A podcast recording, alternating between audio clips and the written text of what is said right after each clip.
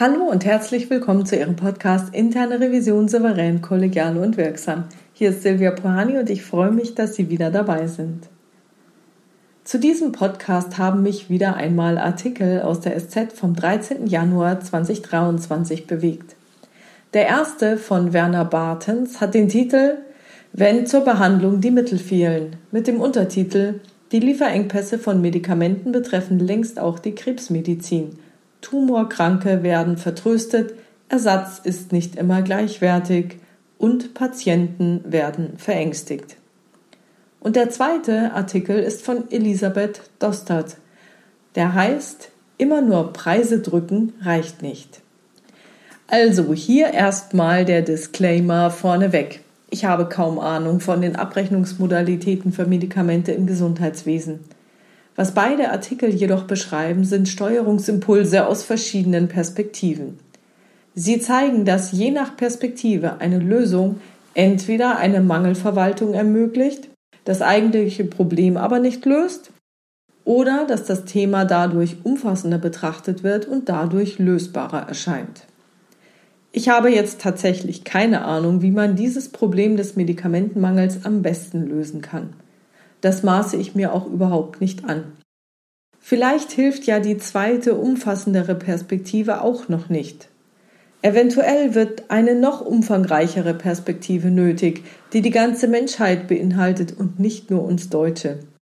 Ich möchte Sie mit diesem Podcast dazu inspirieren, bei Dingen, die Sie in Ihren Unternehmen sehen, nicht zu kurz gesprungene Lösungsansätze anzuregen oder zu akzeptieren. Gehen Sie aufs Ganze. Hier erstmal einige Auszüge aus den beiden Artikeln. Zunächst einmal die Sicht der Ärzte und Apotheker. Im Dezember hatten Ärzte und Apotheker Alarm geschlagen, weil es für mehr als 330 Medikamente Lieferengpässe gab. Verzweifelte Eltern versuchten vergeblich Fiebersaft für kranke Kinder aufzutreiben. Doch Besserung ist nicht in Sicht. Nun haben Anfang der Woche auch die Krebsmediziner beklagt, dass ihnen Mittel zur Behandlung von Tumorpatienten fehlen. Das verunsichert die Patienten und die Ärzte sind frustriert. Bei 10 bis 15 Prozent der 210 Medikamente, die zur Behandlung von Krebs in Deutschland eingesetzt werden, sei es kürzlich oder in den letzten Jahren zu Engpässen gekommen. Einige Mittel, die fehlen, sind schlicht nicht zu ersetzen. Es gibt keine gleichwertige Alternative. Der Mangel ist bereits chronisch. Im Vergleich zum Dezember, als der Aufschrei der Ärzte und Apotheker groß war, hat sich nicht viel verbessert. Im Gegenteil. Lieferengpässe gäbe es gerade bei Mitteln, die schon lange auf dem Markt und eher preisgünstig sind. Dann müsse der Lieferant gewechselt oder sogar aus dem Ausland importiert werden, was viel Zeitaufwand bedeutet. Es ist ein Skandal, weil es sich nicht um innovative Arzneimittel handelt, deren Herstellung hochkomplex ist, sondern um Arzneimittel, die seit Jahrzehnten am Markt sind und deren Verfügbarkeit weggespart würde. Der Begriff Lieferengpass verharmlost zudem das Problem. Es sind auch lebensnotwendige Arzneimittel betroffen, für die es keine Alternative gibt. Neu ist der Medikamentenmangel nicht. Das Problem begleitet uns seit vielen Jahren, nicht nur in Deutschland, überall in Europa, weil es Probleme in der Herstellung gab, Mittel vom Markt genommen wurden oder der Bedarf steigt. Das Fehlen lebensnotwendiger Arzneimittel ist Folge kurzsichtiger und falscher Gesundheitspolitik. So billig wie möglich war das einzige Ziel. Keiner, der politische Verantwortung trägt, kann behaupten, das Problem wäre neu oder ihm nicht bekannt. Was sich ändern müsste? Hermann Einsele, Vorsitzender der Deutschen Gesellschaft für Hämatologie und medizinische Onkologie, fordert ein Frühwarnsystem für drohende Engpässe.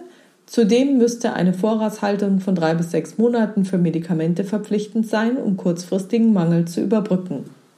Er fordert eine Positivliste für Mittel, die sich nicht ersetzen lassen. Dass die Produktion wieder vermehrt in Europa und nicht wie derzeit zu 80 Prozent in Asien stattfindet. Wir müssen sicherstellen, dass Arzneimittel verfügbar sind für die Patienten, die sie benötigen und nicht nur für jene, deren Behandlung sich für die Hersteller lohnt. Bisher gilt, Ist ein Medikament nicht lukrativ oder irgendwo am anderen Ende der Welt treten Qualitätsmängel auf, gibt es das Mittel schlicht nicht mehr. Es ist schon ein Unding und nicht mehr lange tragbar. Wir bieten hochmoderne Krebstherapien an und haben einfache Antibiotika nicht mehr auf Lager. So, und jetzt kommt der andere Artikel mit einer anderen, nämlich weiteren Perspektive. Pharmaunternehmen sind keine gemeinnützigen Organisationen. Um der eigenen dauerhaften Existenz willen müssen Firmen Gewinne erzielen. Sie investieren, zahlen Löhne und Steuern. Wenn ein Produkt auf Dauer nur Verlust bringt, wird es eingestellt. Das macht jeder Hersteller von Autos und Handtaschen so. Niemand leidet darunter oder stirbt daran. Bei Medikamenten ist das anders. Menschen, die krank sind, erwarten zu Recht, dass der Staat dafür sorgt, dass Arzneien nicht ausgehen, es genügend Ärztinnen und Pfleger gibt. Doch dem Staat gelingt es immer weniger, den Anspruch auf die Deckung solcher existenziellen menschlichen Grundbedürfnisse mit den Zielen von Unternehmen in Einklang zu bringen, die für deren praktische Erfüllung zuständig sind. Die Kosten im Gesundheitswesen steigen und steigen, aber es wird, so empfinden das viele Menschen, nicht besser. Es ist ein Organversagen, das sich über viele Jahrzehnte hin aufgebaut hat. Es wurde viel rumgedoktert und zu wenig gewagt, auch weil es erhebliche Widerstände im System gibt, etwa von den gesetzlichen Krankenkassen. Die Versorgung mit Generika, das sind Medikamente, für die kein Patentschutz mehr besteht, ist ein gutes Beispiel für das kollektive Versagen. Die Preise für manche Produkte sind erbärmlich. Ein Fiebersaft für Kinder kostet weniger als eine Kinokarte. Alle staatlichen Steuerungsinstrumente, von den Festbeträgen über das Rabattsystem und das Preismoratorium, dienen derzeit nur dem einen Zweck, die Preise zu drücken. Sie haben zu einem Unterbietungswettbewerb geführt und dazu, dass Hersteller im Streben nach Gewinn viele Wirkstoffe aus China und Indien beziehen. So ließ sich eine Weile noch Geld verdienen, aber mittlerweile funktioniert auch das nicht mehr. Festpreise und ein intransparentes Geschacher um Rabatte taugen nicht, um die Versorgung mit existenziellen Gütern zu gewährleisten. Der Leitgedanke jeder Reform muss sein, die Versorgung sicherzustellen und nicht den niedrigsten Preis zu erzielen. Dass die Festbeträge und Rabattverträge für Kinderarzneimittel fallen sollen, ist ein erster guter Schritt weil die Produktion von Zäpfchen und Säften teurer ist und die Volumina kleiner. Warum nicht gleich für alle Medikamente? Für die Ausschreibungen der gesetzlichen Krankenkassen muss es neue Kriterien geben, die das Risiko streuen und Abhängigkeiten vermeiden. Für die Lieferung eines Fertigarzneimittels sollten immer mehrere Hersteller aus verschiedenen Regionen zum Zug kommen. Und es muss sichergestellt werden, dass auch diese für Wirkstoffe und andere Zutaten mehrere Lieferanten haben. Es nützt nichts, wenn vier Hersteller aus Italien, Deutschland, Israel und Polen den Zuschlag für ein Fertigarzneimittel bekommen, diese aber ihre Wirkstoffe vom selben Anbieter in Indien beziehen. Fällt der aus, ist die Versorgung gefährdet. Und für die Lieferanten müssen die gleichen Standards gelten. Wer sich in Indien nicht um die Umwelt scheren muss, kann unschlagbar billig liefern. Doch selbst wenn solche neuen Regeln kommen, werden sich die Engpässe nicht schnell auflösen, weil Wertschöpfungsketten neu geknüpft werden müssen und Investitionen in neue Kapazitäten Zeit brauchen. Dafür brauchen die Unternehmen auch Planungssicherheit über Legislaturperioden hinaus. Wahrscheinlich steigen durch solche Steuerungsmechanismen die Preise für Generika. Für eine zuverlässige Versorgung ist es das wert. Was finde ich jetzt an diesen beiden Artikeln interessant? Wie schon zu Beginn verraten, halte ich die Sichtweise der Ärzte und Apotheker als zu eng. Ja, die vorgeschlagenen Maßnahmen würden helfen, um den Mangel zu verwalten. Doch um das große Problem zu lösen, muss die Perspektive erweitert werden. Es geht im zweiten Artikel nicht mehr darum, kurzfristig Abhilfe zu schaffen, sondern um die Lösung des großen Problems, welches hier mit Organversagen bezeichnet wird. Ich glaube ja, dass es sich eher um ein systemisches Versagen handelt. Ein einzelnes Organ bzw. ein einzelner Stakeholder, wie zum Beispiel das Gesundheitsministerium, Pharmaunternehmen, Krankenkassen, Ärzte oder auch Patienten können daran wahrscheinlich alleine nicht viel ändern. Doch man kann sich zusammentun und gemeinsam etwas daran ändern. Man könnte alle Stakeholder betrachten, die betroffen sind. Nicht nur die direkten Zulieferer, Lieferanten, Krankenhäuser, Ärzte und Patienten, die in den einzelnen Fragmenten des Gesamtsystems versuchen, für sich das Optimum herauszuholen. Es müsste unser Ziel sein, für alle gemeinsam das Beste herauszuholen. Und das ist ziemlich schwer. Das liegt daran, dass viele noch nicht begriffen haben, dass insgesamt bessere Ergebnisse für alle, inklusive unserer Lebensgrundlage der Umwelt, erzielt werden können, wenn wir kooperieren. Vielleicht kommt hier meine innere Mediatorin stark in mir durch. Wir sitzen aber wirklich alle im selben Boot. Spätestens die Pandemie sollte uns doch gezeigt haben, dass etwas, was in einem Fleck der Erde passiert, riesige Auswirkungen auf uns alle hat. Dennoch halte ich die Lage nicht für aussichtslos. Wir Verbraucher haben über das Internet und unsere Kaufentscheidungen in sehr vielen Fällen in der Hand, welche Arten von Firmen wir unterstützen.